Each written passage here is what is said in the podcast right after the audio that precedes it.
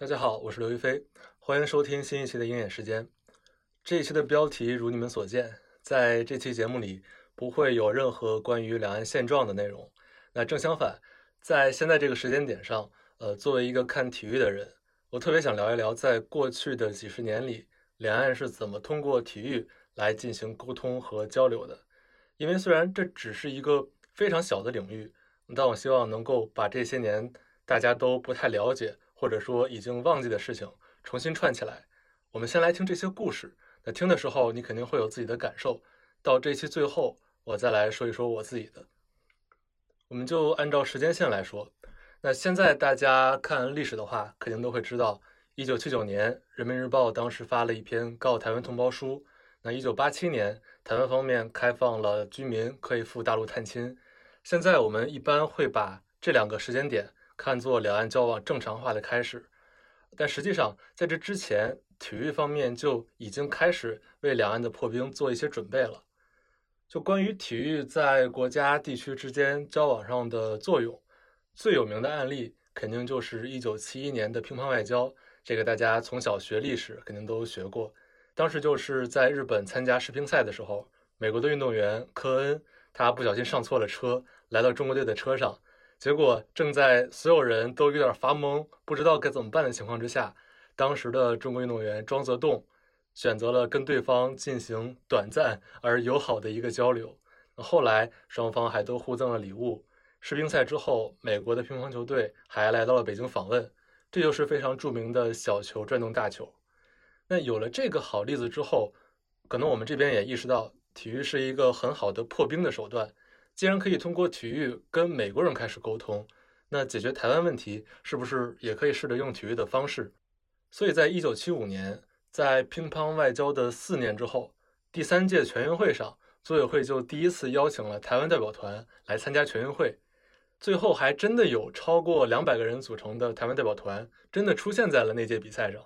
不过这个事儿有一个稍微比较尴尬的点，就在于当时参加比赛的台湾代表团。实际上代表的并不是政治意义上的台湾，而是地理意义上的台湾。什么意思呢？就是因为在七五年的时候，当时新中国成立也才二十六年，在这二百多人里，大概有三分之二其实都是居住在大陆的台湾籍运动员，那另外三分之一是居住在海外的台湾籍运动员。因为当时两岸的交流还没有正常化嘛，所以台湾方面并没有允许居住在台湾本地的运动员来大陆参赛。就我们可以举个例子，比如当时台湾代表团的团长叫做蔡孝，他就是出生于台南，但是十五岁的时候就跑到了大陆来参加抗战，解放之后也一直留在大陆，还在这边的政府任过职。那另外的副团长叫黄玉燕，他就是祖籍在台湾南投，后来定居到了美国经商。所以当时整个台湾代表团大概就是由这两种人组成的，他们确实百分百的台湾人，但是他们来参赛。也并不代表两岸的关系在当时出现了真正的缓和，因为台湾方面并没有允许在台湾的运动员过来嘛。那不过总的来说，这次全运会当然还是有很大积极意义的，毕竟这是两岸第一次在体育上有一些间接的这种交流。关于这次全运会，还有个比较有意思的事儿，就是，呃，后来我在找当时的报道的时候，会发现很多的描述都在说，当时只要有台湾选手在比赛场上。就都充分体现了所谓友谊第一、比赛第二的原则，从来不会发生任何纠纷。就你可以想象，当时的运动员可能会把跟台湾选手进行比赛看作一项任务或者使命。如果用现在的话说，可能就是两岸运动员友好比赛背后原因令人暖心。而且在当时七五年的时候，嗯，当时我们办赛的财力资金都是非常有限的，即使这种情况下。组委会还是把台湾的运动员安排住在了当时全北京最好的友谊宾馆，所以也足以见得当时大家为了这次交流所做出的这种努力吧。呃，当然，直到现在，那也是全运会唯一一次出现台湾代表团。其实后来两边有了更深度的体育交流，只不过不是以这种形式。我们之后会说到。那么在这次全运会之后，可以说双方在体育上。真正有积极意义的改变是发生在一九八四年洛杉矶奥运会，这届奥运会也是对两岸之后几十年的体育交流都产生了非常非常重要的影响。那首先，这是双方第一次以官方代表团的身份同时出现在国际比赛上，两边分别以中国奥委会和中华台北奥委会这两个名称参赛。在后来的很长一段时间里，呃，双方在国际比赛里其实也都是沿用这样称呼的办法。那在那届奥运会上，现在大家印象最深的，估计都是徐海峰获得了第一枚奥运金牌。但是还有一个项目的冠军同样意义很重大，就是在男子六十公斤级举重比赛里面，当时中国的选手陈伟强获得了金牌，台湾运动员蔡文艺获得铜牌。在领奖台上，这两个人互相握手祝贺。当然，这个握手祝贺在所有的颁奖环节中都是非常正常的礼节。不过，对于当时的人们来说，这可能是代表大陆和台湾官方的两个人在全世界瞩目的如此重要的场合第一次握手。在整个华人世界，我想当时没有人会不珍惜这一时刻。那时间再来到一九八六年，这时候依然是在台湾开放居民赴大陆探亲之前。那运动员当然也不例外。不过，即使在这样的情况下，还是有一些人在努力、谨慎地用体育的方式帮助两岸交流。在八六年，当时在香港的一个爱国人士叫王雨钦，在他的安排之下，福建省羽毛球队和台湾的羽毛球运动员在香港进行了一次交流比赛。这也是两岸运动员第一次直接交手，就是带引号的交手。因为你可以想象，之前的像奥运会的那种举重比赛，属于你举你的，我举我的，但羽毛球是对着打嘛，所以算是第一次交手。不过这次的活动其实也属于半公开的一种状态。你可以想象，在官方允许交往之前，当时那个环境下，运动员的交流这种事情一旦定性是非常敏感的。随后这件事情果然也传到了当时台北的奥委会主席郑维元先生那边。不过，郑委员先生在有关这次活动的报告上，嗯，批复了五个字：“今后不回避。”我能够想象，当时郑委员先生应该是顶着不小的压力做出这个批复的。好在不久之后，在一九八七年，两岸官方层面终于允许相互探亲，也开始允许各种交流活动了。一年之内，两岸的体育人士他们共同参加的国际体育比赛就有四十多次。到这个时候，我们应该就可以说。嗯，双方沟通的大门是真正打开了。那在这之后，最重要的一个时间点，应该就是一九九零年在北京举办的亚运会。当时台湾方面也给出了非常巨大的支持。在这届亚运会之前，台湾代表队其实已经十几年没有参加过亚运会了。但是在北京的那一届，台湾派出了四百零九人，超大规模的一个代表团。就如果说七五年的那次全运会，仅仅是地理意义上的台湾选手参加的话，那这次亚运会可以说是真正的全方位的台湾代表团来到北京参赛。跟上一次比，已经过了十五年。当然，那届亚运会，呃，台湾当时的官方名称叫中华台北，他们的成绩也不错，拿到了总奖牌榜的第五名，对他们来说已经是非常好的成绩了。那在这儿还想提的一点就是，其实九零年亚运会带来的不只是体育上的交流。也是文化和流行音乐上的。在此之前，那一代人听的一些台湾的音乐，比如邓丽君的歌，大家基本上都是偷偷听的，因为当时管他的歌叫《靡靡之音》嘛。那后来八七年，费翔上了春晚，可以说是第一个在大陆的重要舞台上演唱的台湾歌手。不过总体来说，像费翔这些还都属于比较小范围的这种活动。到了一九九零年亚运会的时候。台湾方面也是为了支持北京办亚运嘛，派出了像赵传、庾澄庆、千百惠等等一大批歌手到北京参加了一个叫做亚运前夜的大型演唱会，相当于一个官方层面的预热活动。也就是从这一次开始，有大批量的台湾歌手艺人开始来到大陆发展。也就是说，借着办这次亚运会，两岸的流行文化也开始了真正的融合。呃，其实当时在看到这个部分资料的时候，我还愣了一下。专门去搜了一下庾澄庆老师的年龄，结果竟然是六一年出生的。嗯，现在真是完全看不出来。在这儿向庾澄庆老师表达敬意。那说回到体育这边，在九零年之后，两岸的体育交流访问也越来越多。比如九三年，辽宁男篮和河北女篮到台湾访问。那同样是在九三年，当时的国家体委副主任张彩珍到台湾参加了国际垒球联合会的会议。他的行政级别属于副部级，也是当时我们这边到访台湾的最高级别的官员了。所以说，在很多的这种交往上，体育确实是先行一步的，也是一种非常好的沟通方式。那么时间来到现在，基本上所有两岸的体育交流都是一个向好的趋势。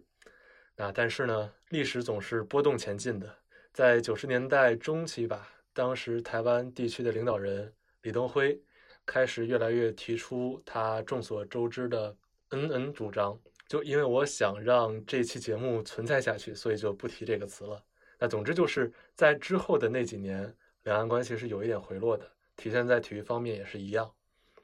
然后来到九十年代后期，当时台湾高雄是准备申办零二年的亚运会，但是从当时的媒体报道来看，因为那时候两岸的关系有一些恶化，大陆这边其实是不太支持高雄办亚运会的，包括连国教委会主席萨马兰奇，他也曾经公开表示希望高雄放弃申办，因为这可能会把政治因素带到体育里。那最后这次的申办是韩国釜山胜出，举办了那届亚运会。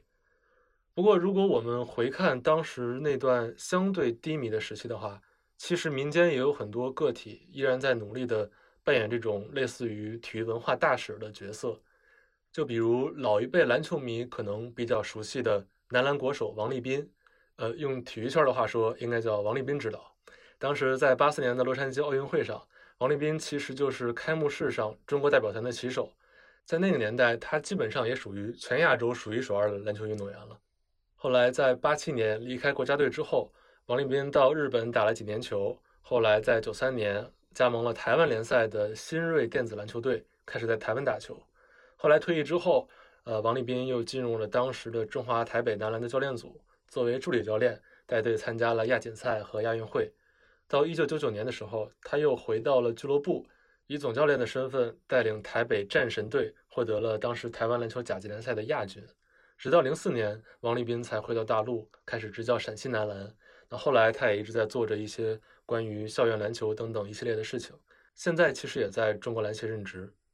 所以说，王立斌的例子就在于，哪怕在官方交流减少的阶段，依然有这样的个体在体育界发挥着我们所说的桥梁的作用。这一点，我觉得是相当让人欣慰的。而且，王立斌作为一个曾经的亚洲顶级球星。他来到台湾，确实也为台湾篮球的发展做出过很多的贡献，包括他自己也非常受欢迎。在台湾，除了打比赛之外，还做过主持，出过唱片，还跟呃演员刘青云一起拍过戏。那说到这儿，可以简单提一下，在台湾最受欢迎的运动其实是棒垒球以及篮球这两个项目，基本上也算是台湾仅有的可以拥有所谓职业联赛或者半职业联赛的项目。因为它有足够的群众基础，也能吸引到一定量的赞助商，让运动员能够靠打球为生。但是到了一九九八年，又发生了一个影响深远的事情——亚洲金融危机。这个就不用过多介绍了。总之就是原本发展还比较好的台湾篮球联赛，突然之间没有钱了，投资方、赞助商都玩不下去了，以至于到了两千年，当时的台湾顶级联赛直接停摆掉。那那个时候，虽然两岸的政治氛围依然不是那么乐观，但一方面是为了让台湾篮球的职业火种保留下来，那另一方面，体育可能依然是改善两岸关系非常有效的手段。那么，在二零零一年之前，台湾联赛的季军红国象队加入了 CBA，并且改名叫台湾新浪狮队。那注意，这个新浪就是现在说的新浪，而且当时红国象队加入 CBA。还真就是由新浪促成的，所以开个玩笑的话，就现在 B 站、京东这些互联网平台赞助体育俱乐部这种事儿，其实在二十年前就已经有先例了。具体来说，嗯，其实新浪也就九八年才成立。当时新浪早期的创始人之一，台湾人江丰年，他特别喜欢篮球，于是就出面跟中国篮协去磋商，把他刚收购的台湾新浪狮队运作到了 CBA。不过那几年因为交通的原因和当时的政治环境。台湾新浪狮的主场最后并没有放到台湾，而是放到了苏州，因为当时据说华东地区有超过六十万台湾商人，而苏州也是他们最主要的一个居住地，所以把主场放在苏州的话，也能算是半个主场了。而且那两年的上座率也不错。另外从实力来看，当时的台湾新浪狮队也有七位球员都曾经入选过中华台北男篮代表队。所以说这支球队实力还是不错的。那来到 CBA 的第一个赛季，他们也确实打进了季后赛，进了八强。呃，在这儿稍微说点竞技层面的，就是那个年代 CBA 还是更加重视内线的，明星球员一般都是像姚明、巴特尔这样的大中锋。但是台湾新浪狮队他一进来，因为身材的一些种种原因，打法就非常注重小快灵，所以在当时的中国篮坛，这也挺让人耳目一新的。甚至于后来还有球迷回忆说，就如果真要追溯历史的话，台湾新浪狮队可能还真是 CBA 历史上第一支打跑轰的球队，这个还挺有意思的。不过其实这支球队最后在 CBA 待时间待得很短，到第二个赛季之后，因为他们的财务状况，包括对裁判判罚不太满意、不太适应，然后也缺少一些后备人才，球员离家比较远，需要顾及的事情比较多，等等一系列因素。这支球队最后只在 CBA 打了两年，就退出 CBA，回到台湾联赛了。嗯，不过无论如何，这种组队来参加大陆职业联赛的形式，对于两岸的体育交流来说，还是一个非常非常有意义的创举。那么，时间再来到二十一世纪初之后，北京申奥成功，两岸也实现了三通，体育上的交往随着这个整体环境的好转，也真正回到正轨了。比如说，零二年在全国女篮甲级联赛当时的第一个赛季，台湾运动员钱维娟就加盟了北京首钢队。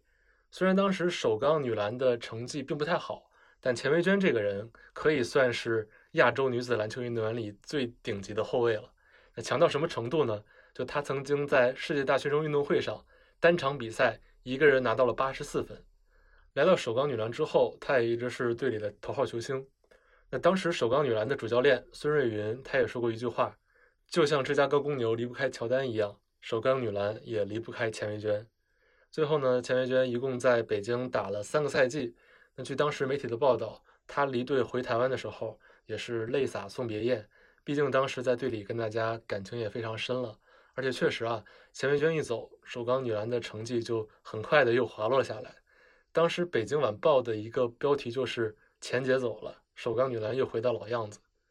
那其实就像这样的一些案例啊，到了零几年，两岸的体育交流、文化交流都已经特别多了。两边的官方还一起组织过一个叫海峡杯的相当于系列赛事，每年都会在很多项目上打一些友谊赛。这其中也发生过一点小波折，还是在篮球上面。零七年的时候，呃，第三届海峡杯篮球赛，当时是江苏南钢对阵台湾啤酒两个队，一边是。之前一个赛季的 CBA 季军，一边是台湾职业联赛的冠军，而且篮球在大陆和台湾都比较受欢迎嘛，这两个队实力也比较接近。本来比赛是友谊赛性质的，结果呢，两边上来之后，身体对抗就非常的激烈，结果起了冲突。当时的江苏队球员孟达一肘打在了对方的球员吴代豪的鼻子上，对方是鲜血直流。那吴代豪这边也不示弱，直接拎起一把椅子就要上来干架。幸亏被他队友拦下来了。那比赛结束之后，两岸的媒体都非常关注这件事儿。孟达这边也被中国篮协罚款停赛了一段时间。那最关键的是，这个事儿确实还引起了一定风波。就连当时台湾蓝营的发言人都专门提到，这次球场上的冲突可能会被绿营那边利用，成为对方竞选的一个把柄。那后来最终这个事儿还是双方篮协出面交涉，把问题解决了。那其实吧，当时王立斌知道。他对这件事的评论就是，这种事情纯粹是擦枪走火，就篮球场上起点冲突也没有什么大不了的。呃，我自己觉得也特别对。虽然这种比赛难免会有一些政治意味，在球场之外大家会反应的更敏感一些，但本质上这个事儿还挺正常的。如果我们跳出这次冲突本身，再回看一下七五年的那次全运会，我们会发现，到了二十一世纪。大陆和台湾之间已经不再需要那种非常谨慎、刻意的所谓“友谊第一”来去包装比赛。那相反，我们可以真正的遵循体育比赛的核心，去追求胜利，把它当做一场普通正常的比赛而已。那在我看来，这其实正说明了一种巨大的进步。就经过三十多年，我们终于可以至少在体育场上以一个正常的心态去看待对方了。这其实是挺难的一件事儿。那么随后来到二零零八年，后面发生的事情大家都比较熟悉了。当时在北京天坛录制的那首《北京欢迎你》，有接近二十位台湾歌手参加了演唱，比如周华健、任贤齐、许茹芸等等等等，居然还有刘畊宏。所以说，如果一九九零年亚运会的时候，两岸是借着体育赛事第一次进行大规模的文化交流，那么到了二零零八年，第一次在华人世界举办的奥运会上，我们终于可以用同一个声音去一起欢迎世界了，这一点特别好。那到了北京奥运会之后，也有越来越多的台湾运动员开始来到大陆的联赛打球，比如篮球这边的林志杰，从零九年到一九年，在浙江广厦效力了整整十年。那足球这边的陈柏良，从一二年开始，先后在深圳队、上海申花、浙江绿城、长春亚泰踢球，这个赛季是在中甲的青岛青春港，也算是见证了整个中国足坛的由盛转衰吧。到现在已经满十年了，而且在浙江绿城的时候，陈柏良还担任过场上队长。包括像林书豪就更不用说了，从在 NBA 的林疯狂开始，他就是整个两岸的篮球迷心中非常鼓舞人心的偶像。后来他也来到了 CBA 打球，这些都是非常好的例子。那其实回顾过去这十几年，两岸的融合是一直在往上走的。除了中超 CBA 给了台湾运动员更大的平台之外，在很多领域，其实两边的帮助都是双向的。就比如说疫情之前，上海和台北两个城市体育机构之间就有比较深入的合作。比如上海会为很多的台北运动员提供更先进的训练场地设施。那台湾这边，之前我也提到了，棒垒球是台湾水平最强的体育项目，他们也会有很多基层的教练来到大陆执教，甚至是进到很多学校里面。所以可以说，在体育领域，两岸其实早就已经是你中有我，我中有你这种状态了。我们可以再举两个篮球商业方面的例子，就前几年有一个热度特别高的篮球赛事——耐高耐克高中联赛。当然，这个比赛是一直有的，只不过在二零一八年左右的时候，应该是它发展的一个巅峰期。在大陆，它的名字就叫做耐高，但是在台湾，耐克其实只是赞助，并没有冠名。台湾的高中联赛名字叫 HBL，在台湾这个高中比赛比他们的职业联赛和大学联赛关注度都要更高，就你可以把它理解成台湾篮球版的甲子园。但是因为这两个比赛都是耐克深度参与的，所以比较有意思的就是，呃，这两个比赛的各种宣传都极度的相似。比如大陆版的 slogan 叫做“一生只有一次耐高”，台湾版叫“一生只有一次 HBL”。前几年大陆版有个口号叫“下个我上”，那台湾版的口号叫“这个我来”。就你可以说耐克的团队很偷工减料，但另一方面，其实这也印证了，呃，两岸的年轻人对于篮球的理解都是相似的。而且确实，呃，在一八年的时候，耐克还专门把两边的冠军凑到了一起，在北京五棵松搞了一个耐高巅峰赛。结果，嗯，清华附中还真是惜败给了台湾的能人家商队。这件事儿当时给国内篮球圈的震动还挺大的。那最后一个我想说的例子，就是在二零一九年，当时 NBA 莫雷事件的时候，阿里巴巴的高管出生于台湾的蔡崇信，当时他正好刚收购篮网队不久，当时的氛围属于中国和美国这边双方完全无法理解对方的诉求，就因为两边的价值观是完全不一样的。那个时候，如果两边想要调和矛盾的话，可能只有两个人。有足够的能力去把这件事儿给对方，把态度给说明白。第一个是姚明，另外一个就是蔡崇信。但是姚明当时作为中国篮协的主席，他的位置可能注定了他没办法真正的去说什么。所以当时帮助中美两边调和矛盾的主要人物就是蔡崇信。蔡崇信当时在 Facebook 上发了一篇致所有 NBA 球迷的公开信。简单来说，就是他用几百个字浓缩了近代中国的历史，也向美国人努力解释了为什么当有境内外势力威胁到中国的主权统一和领土完整的时候，中国人会这么的严肃或者愤慨。呃，当然到最后，他的发言还是被大部分的美国网友给冲了。嗯，不过在那个时间点来看，有这么一个非中国大陆的华人能够站出来，努力用外界能听得懂的方式。给大家解释我们的态度，而不是用咄咄逼人的方式，这一点就很难得。当然，他的发言和他的个人立场啊、利益肯定都有一些关系，他也不能代表所有人，但他可能是为数不多的能理解各方的价值观，并且把它表达出来的人。能做到这一点，我想有商业方面的影响，也有体育方面的影响。最后，我想简单说一点最近三年吧这方面的一些数字。在一九年十一月的时候，当时国台办发布了关于两岸经济文化交流合作的一共二十六条措施，其中有一条就是欢迎台湾运动员来大陆参加全国性体育比赛和职业联赛，积极为台湾运动员、教练员、专业人员来大陆考察、训练、参赛、工作、交流等等提供便利条件。也就是在疫情前的二零一九年。在那一年内，有四十五个台湾乒乓球运动员，一共加盟了十五支大陆俱乐部，并且参加了中国乒协主办的各级比赛。也有三支台湾的乒乓球队、三支围棋队、一支国际象棋队在大陆参加各种全国性比赛。同时，也有三十九名台湾学生在北京体育大学就读。那说了这么多，我想表达的就是，两岸的体育交流不是为了比高低，也不是非要强行证明。我们是多么多么的相同，全是共同点。实际上，我们当然有很多相同点，也确实有很多不同的地方。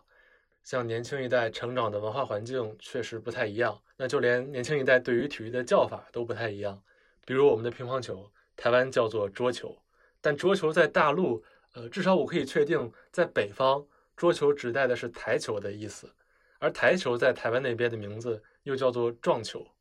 对吧？我们有太多不一样的地方了。但重要的是，在体育场上，我们可以做到遵循同样的规则，用同一种方式去交流。所以这期的结尾，我其实不太想说什么体育的意义之类的，这些东西太缥缈、太脆弱了。在真正的大事件面前，体育最多也就是个工具而已，解决不了什么本质问题。但是这期讲了很多故事，是想给大家展示出来，不管在任何的历史时期，在两岸关系变好变坏的过程中。都有像庄则栋、郑维元、王立斌、钱维娟，包括林书豪这样的人，做一些或许很微弱但影响深远的事情。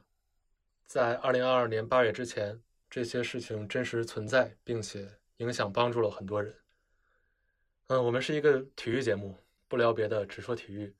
今年的 F 一上周刚刚结束了上半程，开始进入夏休阶段了。呃，两年前在经过新冠疫情导致停摆。然后 F 一刚刚复赛之后，当时 F 一方面提出了一句口号，我觉得特别好，我用它来作为结尾：Race as one。我们下期再见。